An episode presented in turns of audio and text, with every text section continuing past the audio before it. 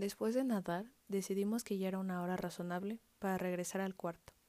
En cuanto salimos de la alberca, corrimos por nuestra ropa y luego al hotel. A pesar de que el vino había generado cierto calor en nosotros, el estar en diciembre a la una de la mañana y empapados definitivamente hacía que tuviéramos frío. Ya en el hotel, corrimos al elevador antes de que alguien nos detuviera. Picó el botón del piso número 13 y comenzamos a subir. Entonces empecé a tiritar y los dientes empezaron a castañarme involuntariamente. Él lo notó y enseguida me dio su sudadera, que era lo más seco que tenía de toda su ropa. Yo lo agradecí. Aquel pequeño acto me desconcertó, pero inmediatamente sacudí el pensamiento de mi mente. Entonces sonó el timbre que indicaba que habíamos llegado a nuestro piso.